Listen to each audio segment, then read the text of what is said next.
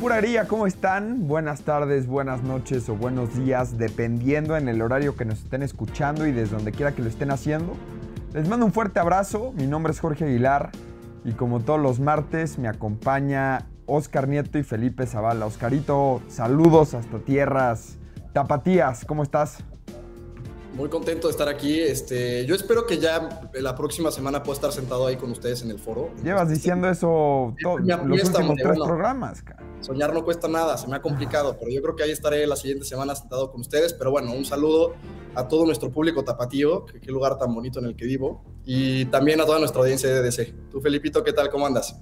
Pues contentísimo, como siempre, de estar aquí platicando con, con ustedes, con nuestros queridos grillos con Castor, con, contigo, Oscarito. Me da muchísimo gusto, como siempre. Le quiero mandar un abrazo y un afectuoso saludo a toda la gente que nos ve eh, por parte de Diario de Confianza, por parte mm, de Facebook, en YouTube, a los que nos siguen en Instagram, en Twitter. Un gran, gran abrazo desde acá. Tenemos temas. Mándales un beso, mándales un beso. Besos también, les mando besos. yo soy besucón, es lo que les decía ahorita y se están burlando, pero yo, yo soy besucón. Siempre he sido besucón. pero, este, no, tenemos temas padres. Tenemos temas muy padres el día de hoy. Otro familiar incómodo del presidente. Ya saben cómo, cómo de repente se les, se les cambia el chip y ahora son todos fifís. Este, pero bueno, ya estaremos platicando. No sé si quieras darle inicio a este programa. Sí, este, antes de darle inicio, ¿no? Me gustaría nada más como, como felicitar ahora sí a, a Oscarito. Les adelanto que Oscarito, por primera vez, vamos a estar de acuerdo en un tema que muy probablemente o ya se había manifestado Felipe Zavala antes de entrar al aire que él está en contra de, uno de los grandes temas que como buen, como buen polemista, Castor está mintiendo desde el segundo Evidentemente, como le da miedo a Felipe Zavala no tener el respaldo de este, Oscar Nieto, entonces nos dijo, bueno, pero también lo puedo modificar. Entonces, vamos a abrir este programa para que vean la arrastrada del debate que por primera vez en pura grilla, Oscarito y yo vamos a estar juntos en la victoria de esto. Esto, esto es pura grilla. Bueno, pues ahora sí vamos a entrarle a los temas. Como bien mencionabas, Felipe, pues una semana en donde el presidente de la República pues sale manchado, sale lastimado como es de costumbre. Ya no es nada nuevo que el, que el presidente de la República pues tenga malas noticias todas las semanas, todos los días. Pero creo que esto fue pues una noticia bastante importante porque yo recuerdo, y antes de que abras a la nota, pero yo recuerdo que en el día de, la toma de protesta, ahí cuando hizo su show en, en Palacio Nacional, él dijo abiertamente que él nada más respondía por su hijo, el Chocoflan, no sé cómo se llame, este, pero así lo conoce la audiencia y la población mexicana, pero que iba a castigar y que se deberían de perseguir los delitos de corrupción en caso de que alguno de sus familiares, hermanos, primos, no si tenga papás el señor presidente, pero en caso de que sean papás también. Y él solo respondía. Pero ahora sí que pasó, porque yo no estoy viendo ninguna investigación, ninguna, este, ningún posicionamiento por parte del presidente, ni de su séquito tampoco. Muy probablemente tú lo vayas a defender, pero bueno, ¿por qué no nos platicas la nota exacta de qué fue lo que pasó con el famoso Martinazo. Claramente no voy a defender a López Obrador, esto es indefendible, realmente no hay manera, pero digamos, con esta historia podemos verla desde diferentes puntos de vista y darnos cuenta de cómo está el teje y maneje del presidente en muchos aspectos. En primera, como ya habíamos visto, hace, hace meses o incluso hasta más de un año, creo, ya más de un año, estuvo el escándalo de Pío López Obrador, ¿no? Un video en donde David León que es este pelón que sale en los videos, que él es gente de Manuel Velasco, que es exgobernador de Chiapas, esposo de Anaí, o Mía Colucci, como la conozcan ustedes mejor. hoy, hoy, hoy es senador de la República. Este, pues tiene. No, güey. Sí, ¿no? No, güey. Claro. No, güey. Bueno, según yo es senador o senador suplente, según yo senador, porque pidió licencia de ser gobernador para buscar la senaduría. Ah, Manuel, pensé que, que David León, güey. No, no, es que, ven, es que no escucha, Castor no se, no se, no lavó las orejas. ¿Verdad? Es que, es que yo, yo, yo, creo que yo creo que era otra cosa de lo que te estaba refiriendo. No, no, no, pero bueno, el caso es que este, este pelón, David León, que ya es, eh, ya es muy conocido, también tiene otro puesto en el gobierno, en donde es, este, aquí se los voy a, se los voy a leer, es secretario de Seguridad y Protección Ciudadana en la Coordinación Nacional de Protección Civil. Entonces, bueno, este muchacho está metido en muchas cosas, pero aquí podemos ver la alianza o la conexión que hay entre Morena y el Partido Verde, que obviamente está fecundada con Manuel Velasco y López Obrador, ¿no? Haciendo ahí sus tejes y manejes de hace tiempo. Ahora, el que estamos viendo aquí en la imagen es Martín López Obrador con el mismo pelón David León. Martín León, digo Martín Obrador, López Obrador, es otro hermano del presidente, en donde en este otro video que se publica por parte de Latinus y el tío de Castor Loret de Mola, este, otra vez Martín, eh, David León le está dando dinero en efectivo, como les gusta, eh, a los morenistas y al presidente López Obrador, a Martín López Obrador, hermano del presidente. En cualquier país democrático que se respete, si aparecen los familiares del presidente recibiendo dinero en efectivo, primero para la campaña, que es que de la gente buena, y ahora quién sabe para, para qué están diciendo que es un préstamo personal, y al mismo tiempo también las adjudicaciones directas a la prima Felipa, este, mm, yo ya no entiendo qué está pasando aquí, de verdad, los que no quieren ver la situación, los que no quieren ver la realidad de que el presidente está plagado de corrupción, a su alrededor y en su familia, entonces están ciegos. O no sé, ¿ustedes qué opinan? Oscarito, tú desde Guadalajara, ¿cómo ves este panorama?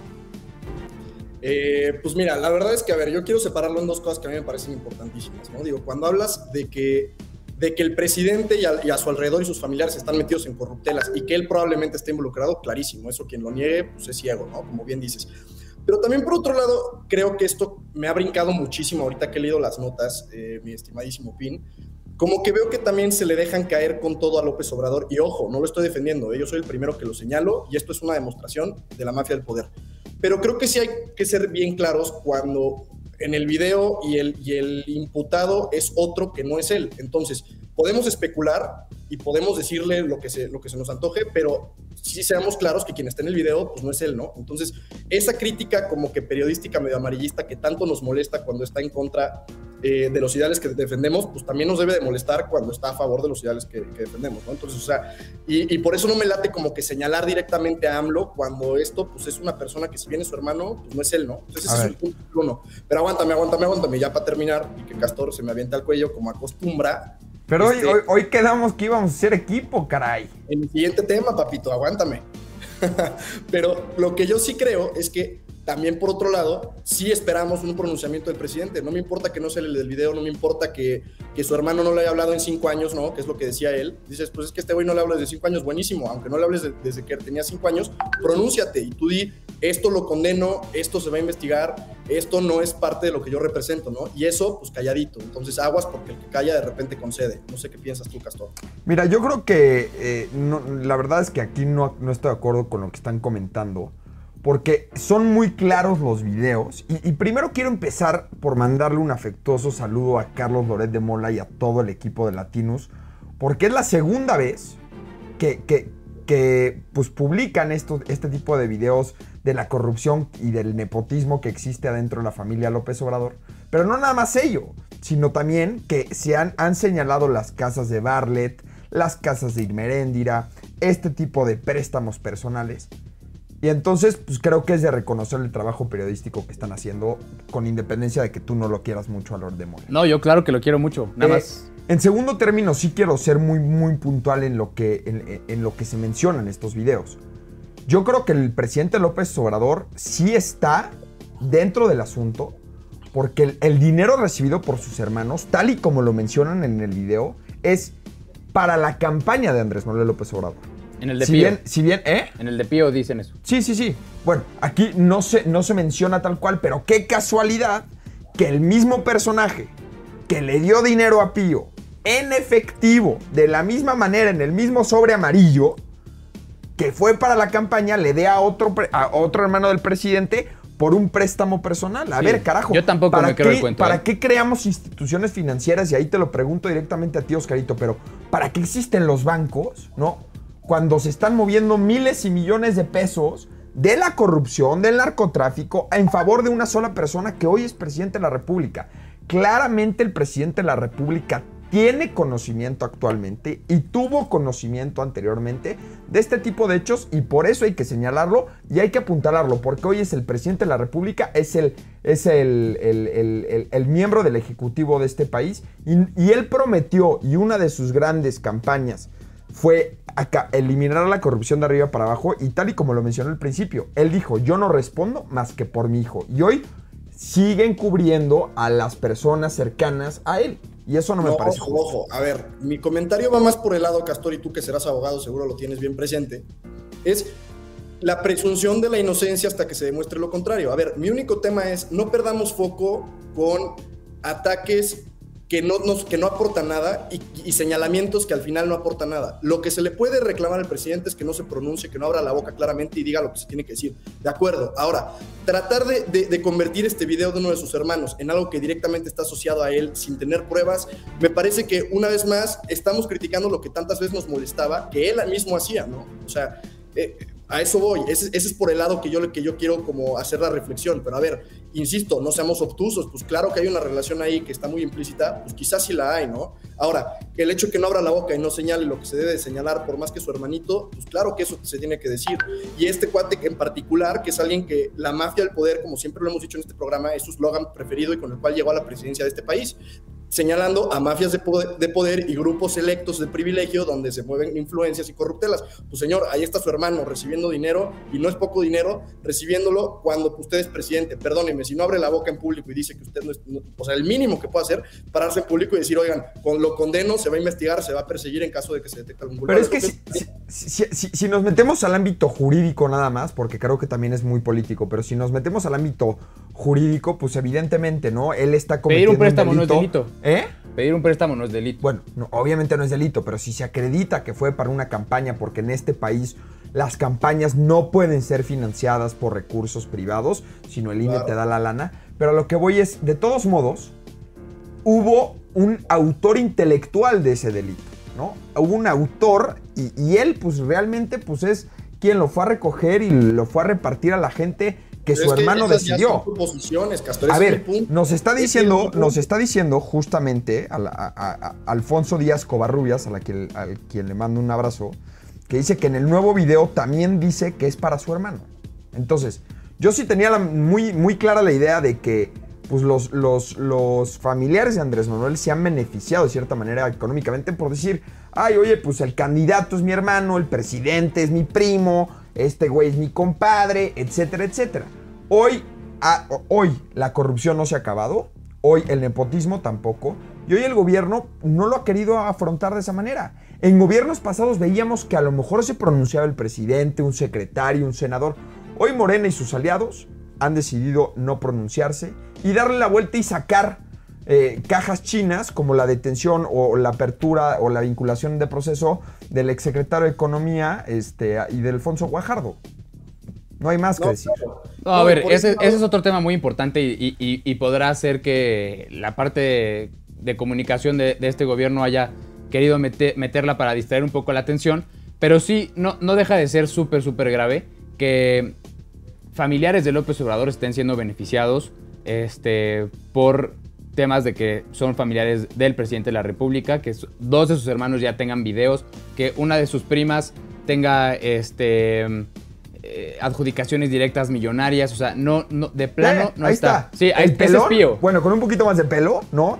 Pero el mismo sobre, ¿no? Con dinero en efectivo, se lo pasa igual. A ver, no hay, no hay, no hay, no hay ni, o sea, no hay. Sí, a ver, para, para, los, para la gente que nos está escuchando Spotify, estamos viendo en pantalla una foto de cuando David León, el, ese pelón, le dio dinero a Pío López Obrador para la campaña de López Obrador, porque justamente lo dice ahí. En esa ocasión el presidente salió a decir que eran donaciones del pueblo bueno que le estaban haciendo llegar a, López Obrador, ¿no? Esas donaciones del pueblo bueno se llaman impuestos, pero para el presidente y, pues, vienen de parte de Manuel Velasco, que es lo que les decía, vienen de parte de Manuel Velasco porque David León trabajaba para Daniel Velasco. Hoy David León tiene un puesto en la Administración Pública Federal. Correcto. Entonces, no es, no es cosita de que la, demos vuelta a la página y listo. O sea, realmente es un tema muy, muy preocupante.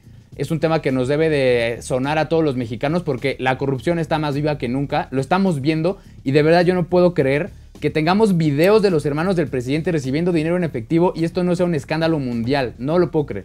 Oye, y aparte me llama la atención porque justo como lo comentaba, Latinus ha sido el encargado de, de, este, publicar este tipo de investigaciones y ahora resulta ser que se revivió el caso de Florence Cassés desde hace 16 años en contra de Loret de Mola. A Loret de Mola se lo, se lo, reviven todos los días. Bueno, pero ¿por qué se lo están reviviendo? Porque existe una, un mecanismo de este medio de comunicación que lo ha publicado e incomoda al gobierno. Este gobierno sabemos que no le gusta la oposición y tampoco le gustan los medios de comunicación que no están. No, claro, pues lo eh, platicábamos con el quién es quién con las mentiras, el programa pasado. No le gusta la oposición, no le gusta que le, que, le metan pieditas en el zapato, aunque estén hablando de temas importantes con datos de su gobierno.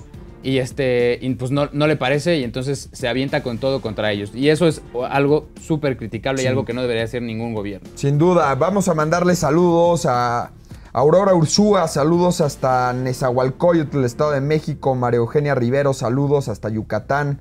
Ferrangel, saludos de San Luis Potosí. Eh, Georgina Zavala, saludos.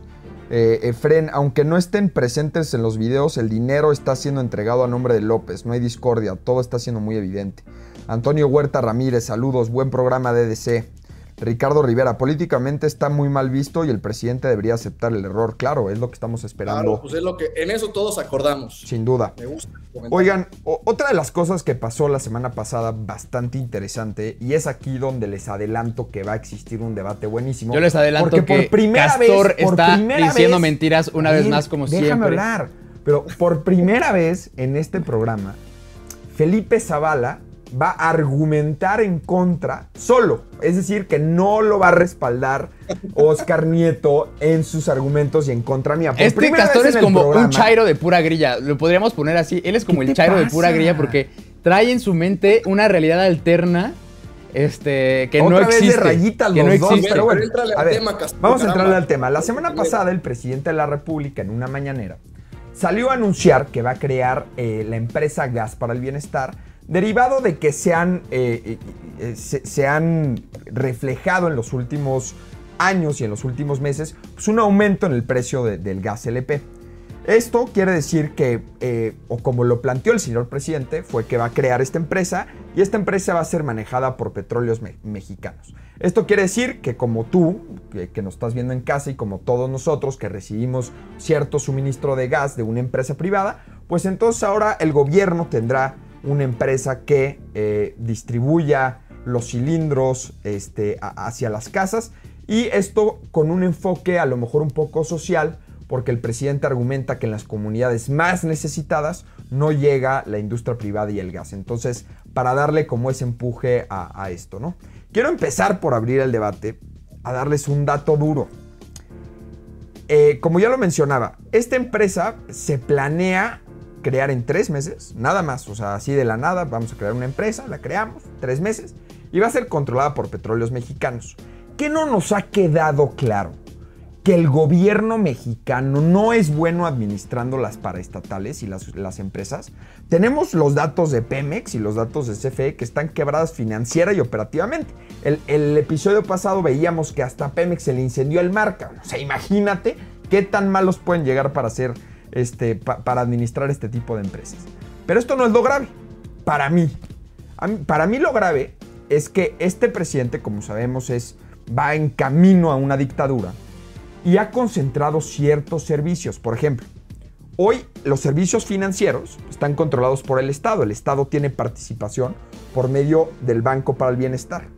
Por otro lado, pues tiene la distribución de los medicamentos por medio de Birmex, otra empresa en donde la controla totalmente el gobierno. Los programas agroalimentarios se distribuyen por medio de Segalmex.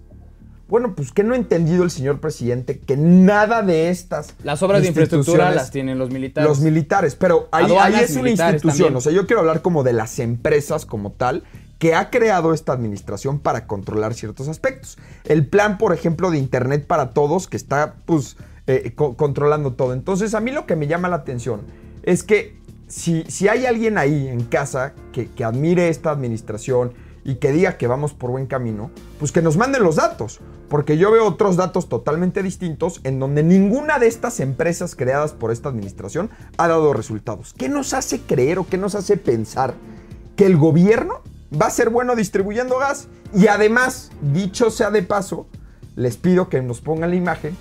Este es un programa implementado o que, o que se está eh, eh, extrayendo directamente de Venezuela. En Venezuela ya se hizo y adivinen qué, Venezuela es el octavo país con la reserva de gas más grande del mundo y miles y millones de venezolanos hoy no tienen gas. No, de acuerdo, de acuerdo. A ver, en, en este tema yo no estoy a favor de la creación de gas bienestar, al contrario de lo que les quiere vender Castor. Oscarito. No, no, no. Oscarito. Para nada, para nada. A ver, a lo que yo voy es esto. El único punto que yo le veo a esta situación es que sí se está, digamos, atacando a una problemática real del país. El gas LP, que es vital para muchísimas familias, para cocinar, para calentar agua y bañarse, y, en fin, de, muchas, para muchas cosas, está subiendo de precio incontrolablemente desde hace tiempo. Antes ese precio lo controlaba el gobierno, desde hace algunos años, eh, tengo entendido que desde la reforma energética, ese precio ya no se controla por parte del gobierno, sino que son estándares internacionales y ha subido mucho el precio, lo que ha causado varios problemas financieros a familias que no, tienen la lana o que ahora con lo que, con lo que antes pagaban gas para tener una semana, ahora les alcanza para uno o dos días. Obviamente eso pega al bolsillo. Entonces, ojo ahí, también, porque no solamente es eso, sino que hay estados en los que es un monopolio efectivo el, mercado de gas. No, pero ahí, voy, ahí voy a, o sea, esa es la segunda parte.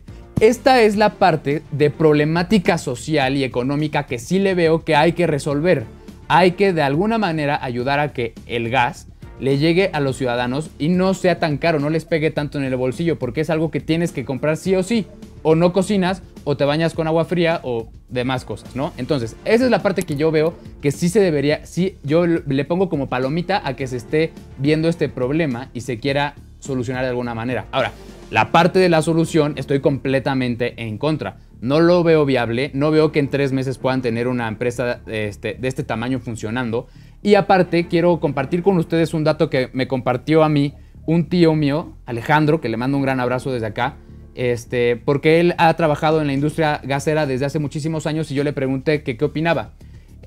Palabras más, palabras menos, me platicó sobre un tema que se me hace interesante. Él me dice que obviamente Gas Bienestar está enfocado, como bien decía Castor, a la distribución de cilindros de gas, no a la gente que llegan y le cargan gas estacionario que ya tienen un tanque en su casa, sino a los que compran un cilindro de gas que se vende por kilos.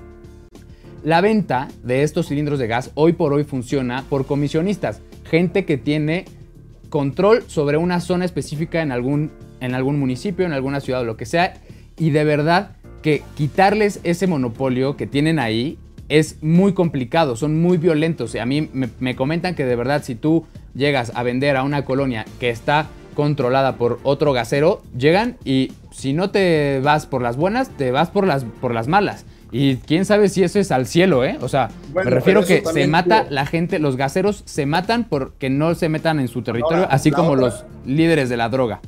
Eso sí, pero bueno, vamos contra el gobierno, ¿no? O sea, entonces el gobierno va a entrar ahí. Entonces, esa, esa parte me preocupa menos porque será el gobierno el que entre, ¿no? En todo caso.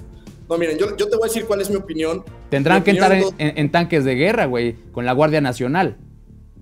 Pues digo, hay que a repartir gas. Este pero bueno, mi tema, o sea, para mí la preocupación, o sea, yo, yo que soy economista, la verdad, mi preocupación va por otro lado totalmente, ¿no? O sea, concuerdo contigo, Felipe, con que dices que esto debería de ser, si es un, si es un foco principal del gobierno, ¿no? Recordemos que los gobiernos para eso están, ese es su principal objetivo, uno de sus principales objetivos, es generar redistribución económica y ayudar a nivelar la balanza económica para todos, ¿no? Ese es el, en teoría lo que hace un gobierno, es ayuda a nivelar el bienestar, palabra que por cierto ya está bien utilizada y bien trillada por el presidente, pero bueno, la idea es justamente eh, repartir bienestar, ¿no? Entonces, tampoco está tan disparatado el concepto. Ahora, ¿qué es lo que preocupa y por qué todo mundo de los que se emocionan por, el, por la nueva empresa de gas está loco?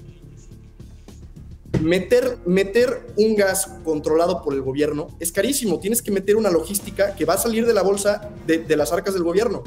Este tema que dices de los gaseros, los cilindros que van a utilizar, armar una sede para esta operación y, toda la red de distribución, todo esto es lana que cuesta, ¿no? Y ahora, la otra es, para poder competir y dar el gas más barato, dar algo barato es facilísimo. Simplemente le bajas el precio. Es así de fácil. ¿Quieres, ¿Quieres dar algo barato? ¿Quieres dar una hamburguesa de McDonald's barata? La, tú puedes, los dueños de McDonald's pueden llegar y ponerle un peso de costo.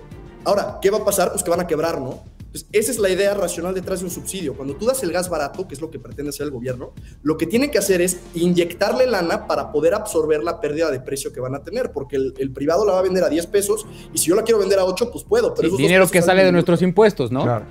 Ahora, no, no, no, espérate. Por supuesto que salen nuestros impuestos, pero eso no es lo preocupante. Es que esto es un negocio que entonces va a operar con un, vaya, tienen que haber rearmado un flujo de dinero para poder mantenerlo, que no nos queda claro a nadie hoy cómo se va a armar. Entonces, hoy no nos han explicado cuál es la construcción financiera de este modelito y qué es lo de lo que tiene cara, que Castor lo compara con, otros países y quizás no de manera... Bueno, perdimos a Oscarito. Este, ahorita esperamos que, pueda tener una, una recomunicación, porque ya saben que allá hay huracanes y todo este tema, pero justo comentaba algo que creo que es importante destacar, ¿no? Eh, el gobierno, y, lo mencionó ahí muy claro, el gobierno está para redistribuir económicamente. A ver, ojo, hay una cosa que a todo mundo se le ha olvidado en este debate, que se llama la Comisión Federal de Competencia Económica. ¿Qué hace esta institución? Esta institución se dedica prácticamente a investigar las prácticas monopólicas. Ellos ya han dicho anteriormente, no es de hoy, no es de, de porque salió el presidente a crear esta empresucha, sino desde antes, que para evitar el monopolio del gas LP en México era necesario modificar la ley. ¿Quién tiene mayoría hoy en la Cámara de Diputados, en la Cámara de Senadores? Morena.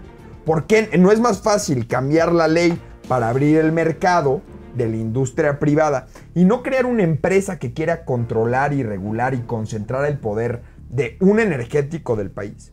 Y en otra cosa que, también platicaban de es que va a salir más barato, falso. ¿Por qué? Hoy Pemex nada más tiene la capacidad para generar el 70% del, gas LP en México. Es decir, no abastecería el 100% de, la demanda, de la demanda de, México. Entonces tendría que importar. Entonces ahí entramos a un tema que venimos cargando desde hace 8, 10 meses, en donde todos los permisos y todas las reglas del sector energético es, no, no, no, no importes porque hay que producir aquí. De acuerdo. refinería. Compadre, tu propia empresa no va a aguantar porque no tienes el abastecimiento. porque me caí, aquí me caí, una disculpa. Bienvenido de regreso, Oscarito. Súper rápido, perdón, es que se me cayó aquí con el huracán. Barlet está por ahí en algún lugar eh, apagando los switches en tu, en tu departamento hombre, está canijo, ¿eh? Aquí no les cuento el huracán que me está cayendo. Pero bueno, no, les voy a decir cuál es la preocupación que yo le veo cara a esto. Un modelo que no esté bien pensado, que sea insostenible. Sí, sí puede ser más barato, Castor. Si le inyectan subsidios, puede ser más barato. Tú dices, no se puede. Claro que se puede. Le meten lana y entonces te bajan los precios artificialmente. Eso sí es real. Y ese subsidio se Pero vas a terminar importando energéticos. No, no, no. digo, puede que sí, puede que sí. Pero, o sea, el, el mensaje es el mismo. Es un, es un esquema insostenible que bien puede estar utilizado para ganar popularidad. Oye, pero a ver, dentro, espérame, dentro de este esquema que estás platicando, de, en donde sí puede salir más barato porque es el subsidio, para ¿tú te imaginas fin de cuentas. que es, pues sí, es un subsidio, pero nada más para la empresa del gobierno, no para los privados, cabrón. No, claro. Ah, de acuerdo, de acuerdo. Y eso ya no está. entonces hay un monopolio ahí. Tal y como pasó en Venezuela, ¿eh? Pues no monopolio, pero sí hay una competencia desleal, no hay piso parejo para la competencia. No, claro, y es un modelo que potencialmente opera con pérdidas, por de ahí, de ahí, el, de ahí la idea del subsidio. O sea, ellos pueden artificialmente poner el precio muy bajo con un subsidio, pero eso significa que puede ser que la empresa esta que, que vayan a hacer opere con pérdidas, y esa lana está siendo inyectada de, nuestros, de nuestras finanzas públicas. Entonces, ese es el riesgo que yo le veo. Si le quieres dar gas barato a la gente que lo necesita para ganar popularidad, qué padre, pero eso es una estrategia que ya ha sido utilizada en Latinoamérica y que es bien riesgosa. Estás comprando popularidad a costa de tus finanzas públicas. Eso pone en riesgo al país. Sigues ganando votaciones y todo el mundo vota por Morena porque tiene gas barato. Y fíjate, no, porque sí nos dio gas barato, sí, señor, pero está desmadrando las finanzas públicas. No, de acuerdo. Este modelito puede potencialmente explotar en medio sexenio, en un sexenio y medio. No, agua. Y sabes qué, eh, estuve leyendo también ahí, eh, como obviamente todavía no tenemos información oficial, estuve leyendo algunos, algunos datos y estaban estimando que simplemente arrancar con esta empresa va a costar 11 mil millones de pesos, que no sé de dónde los van a sacar porque no están. Es que van a seguir, van a seguir exprimiendo a Pemex cuando Pemex lleva desde el 2014, 2013 bueno, 2013 no, porque le fue bien por la reforma energética que, que este, Peña Bebé implementó. Pero a lo que voy es, si hay, o sea, si ya existen finanzas que no funcionan, números rojos en Pemex, ¿para qué le sumas una responsabilidad más? Sí, no. no es un negocio que el gobierno se meta a distribuir gas LP. Nosotros, los mexicanos, bueno, ustedes que votaron por Morena aquí, No, Felipe jamás, y Oscar, jamás. eligieron tener un presidente para gobernar, no para generar empresas del gobierno y entonces controlar y hacer monopolios y entonces el abasto de medicamentos. Us- ustedes, o la gente que votó por, por Andrés Manuel aquí, uno y dos, este, eso lo escogieron, no escogieron a un creador y un administrador de empresas. Perdónenme. Pues sí, bueno, y la verdad es que, a ver, se nos está yendo el tiempo y queda un temita, así que yo creo que hay que darle Creo vuelta que, a la creo página. que el próximo tema lo vamos a tener que dejar para la próxima porque es bastante largo. Vamos, nos vamos a echar un debate ahí. No, no, no, le podemos dar rapidín, rapidín, nada más. ¿Qué dice el público? ¿Qué dice el público? ¿Nos quedamos o nos vamos? Cinco Porque minutitos eso más. Es un tema bastante interesante. Vamos a echar un, un, un chin champú. A ver, Venga. pero nada más chichampú. Sí, a uno, a uno. Pero, a ver, A ver, Papá, un- yo traigo un delay, yo traigo un delay. Yo apuesto todos mis chicles con quien gane. Con, con Felipe. A ver. Venga, a uno, ¿eh? Sí. Chin champú. Vamos Bueno. a quedarnos al debate rapidísimo. pero ¿por qué Platicamos muy rápido. platicas? Está muy rápido. A ver, vamos a darle tantita mm, introducción a este tema. Ya sabemos que desde hace algún tiempo hay gente que empieza a hablar sobre la- los presidenciables para, para las próximas elecciones del 2024 en nuestro país. Re- este, Ricardo Naya ya se destapó desde hace como dos años y medio. Eh, bueno, prácticamente desde que perdió las elecciones en 2018 ya se destapó para candidato en el 2024. Saludos, Ricardo. Aquí Castor baila y festeja Por de la felicidad. victoria. Pero esta semana eh, el presidente dio dos listas de posibles presidenciables y entre nombres que seguramente ustedes no van a conocer y que nosotros apenas sí conocemos, hay algunos que saltan a la luz. Algunos saltan por su ausencia, es mi caso. Está Claudia Sheinbaum y Marcelo Ebrard como los favoritos del presidente y yo digo que... No, bueno, pero hay más. O sea, el presidente Por ha dicho más. es lo que digo, pero ya Juan Ramón nadie de la sabe- Fuente, nadie sabe quién es, nadie sabe quién es. Bueno, Nadie sabe son ellos. güey, hay mucha gente que Por no eso, conoce pero a Marcelo y a Claudia igual y sí los ubican. Y a Ricardo Monreal tal vez no lo ubican, pero estoy seguro que pronto lo van a empezar a ubicar. Yo, ese- esa es mi apuesta, porque yo creo que Ricardo Monreal tiene muchísimo control en el Senado de la República, tiene mucha gente que lo, que lo sigue, tiene muchos O sea, tu apuesta políticos. es que Ricardo Monreal va a ser el candidato a la Yo creo que presidencia Ricardo en el Monreal. 2024. Sí, no sé si por Morena o no sé, pero yo creo que vamos a ver a Ricardo Monreal en la boleta en el 24. Pero a ver, para darle velocidad a esto, a esto yo digo que cada quien explique cuál es su, su apuesta y por Venga, Oscarito, dale, porfa. qué. Aquí nos quedamos hasta las 10 de la noche, mi pin. No, a ver, o sea, nada más yo para terminar con O sea, Monreal. sí, ¿Por qué les digo- Monreal? A ver, rápido. Ok, Monreal, muchos sabrán y muchos no. Monreal es o ha fungido como el alfil de López Obrador en el Senado de la República. No se mueve un pétalo de rosa en el Senado si Monreal no lo aprueba. O, o- Si o Monreal Monreal, lo aprueba, Monreal se no entera de todo. Monreal es un- una persona sumamente hábil y capaz para no moverse en la política. Lleva muchísimos años en la política. Ahorita tiene un hermano que es eh, gobernador electo en Zacatecas. Este, tiene un respaldo muy, muy fuerte de, de- de- de gente muy poderosa en el país, lo cual no es bueno, simplemente lo que digo son, son argumentos a favor de que él pueda tener la, su- la, suficientemente, la suficiente fuerza para ser uno de los candidatos en el 24. Yo creo que Monreal va a estar ahí y es, esa es mi apuesta. Oscarito. Eh, a ver, pues yo rapidísimo, yo voy con Ebrard, como yo les contaba, la verdad yo lo veo como un candidato bastante, bastante completo para el público, que al final recordemos que, que la política en muchas partes y más en una elección presidencial es un duelo no de capacidad, no de habilidad y a veces ni siquiera hasta de logros, es más de popularidad. Entonces yo lo veo un candidato con un potencial alto de popularidad.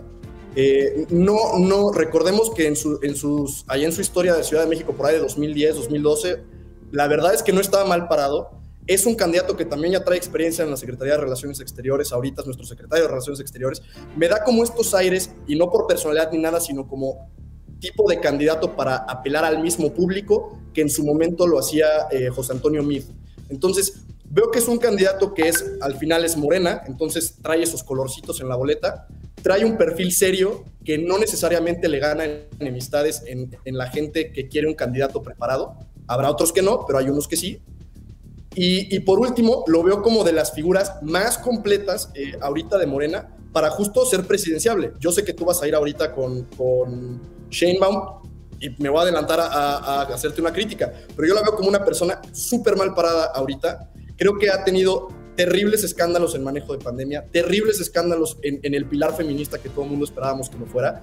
Eh, la verdad es que para mí ha sido, ah, sin, sin, olvidar también todo el tema de la línea 12 del metro, que también Ebrard está manchado ahí, hay que decirlo, sí, por supuesto, pero una, una piedrita más al zapato de Shane Baum. Entonces, aguas, yo la veo a ella como, como una persona que no es estratégica meter en una boleta, eh, y, y, en los grupos en los que bien podía haber consolidado una afinidad muy fuerte, los ha abandonado, abandonado, repito, los feministas. Yo no pienso que Sheinbaum sea tan fuerte, ¿eh? ojo, y bueno, Mira, Pin, perdona el último. Digo, ra nada más rapidísimo, ¿no? Yo sí, como, como ya lo mencionaste, voy con, con Claudia Sheinbaum, que creo que va a ser candidata. Les adelanto que Morena no va a ganar la presidencia de la República en el 24, la ganará muy probablemente la Alianza Va por México, si es que existe, aquí diferirán mis, mis compañeros. Pero yo sí le veo un, un, gran factor a Claudia, ¿no? Yo sí estoy convencido que este país necesita una presidenta mujer. Hoy es tiempo de las mujeres, hoy hay Pero que... no ella, carnal. No, no, es que sí, porque hoy, o sea, de, dentro de, de, de, los presidenciables de, Morena, este, sí creo que estos reacomodos, vimos el día de ayer y el día de antier, que se anunció el cambio ahí en, la Secretaría de Gobierno con la llegada de Martí Batres, ex senador. Eh, también algunos liderazgos del gobierno federal que soportan a, a, Claudia Sheinbaum en la asamblea incluso de presentación de resultados de Morena en el Auditorio Nacional, ya le gritaban presidenta, es decir, el sentimiento de los morenistas ya se empiezan a perfilar con Claudia. No descarto por completo a Marcelo, sin duda no. Y lo platicábamos. Yo creo que, que, Claudia va a ser la candidata al presidente. ¿Por qué? Porque es muchísimo más obediente que Marcelo. Marcelo viene de un lado liberal, moderado, eh, tecnócrata, si lo podemos decir de esa manera. Y Claudia viene de un lado histórico, acompañando al presidente, en donde si el presidente le dice rana, la, la, la, la, la doctora Sheinbaum salta. Entonces, bueno, pero ya veremos... eso, le da, eso le va a dar, creo yo, una mayor tranquilidad al presidente de la República, porque estoy convencido que el presidente de la República no quiere que no, el próximo presidente, presidente, no, pero, sea mejor no, que él. No, pero lo que yo digo y lo que pongo en duda ahí es que. A ver si... Por ese lado del presidente te doy toda la razón. Por ese lado del presidente tienes toda la razón. Pero repito con mi frase, la con la que empecé, porque yo pienso que es verdad. Una elección presidencial es más a veces un concurso de popularidad que de cualquier otra cosa. De acuerdo. Sheinbaum es increíblemente poco, poco, popular y no es de gratis, lo ha hecho muy mal. Muy mal. Cosas. Y aparte te voy a decir otra cosa que es lo que yo creo.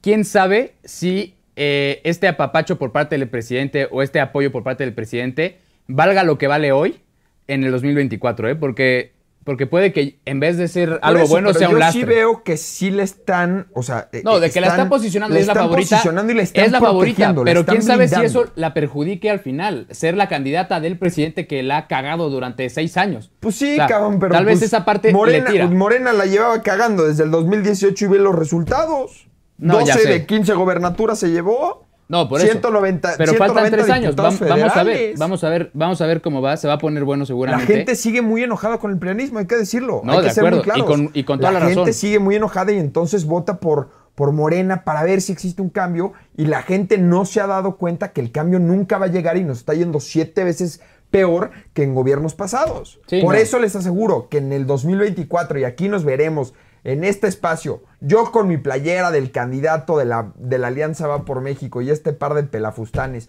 con la playera de Morena, celebrando que gracias a Dios en el 2024 se va Morena del gobierno de este país. Aquí ya le vamos a poner su sección como Demoni Vidente, Castor Vidente, ya se adelantó tres años, muchachos. Un aplauso para él. Oigan, ahora sí, se nos fue el tiempo por- por completo, ya nos pasamos. Yo nada más quiero mandar un saludo a mi primo el.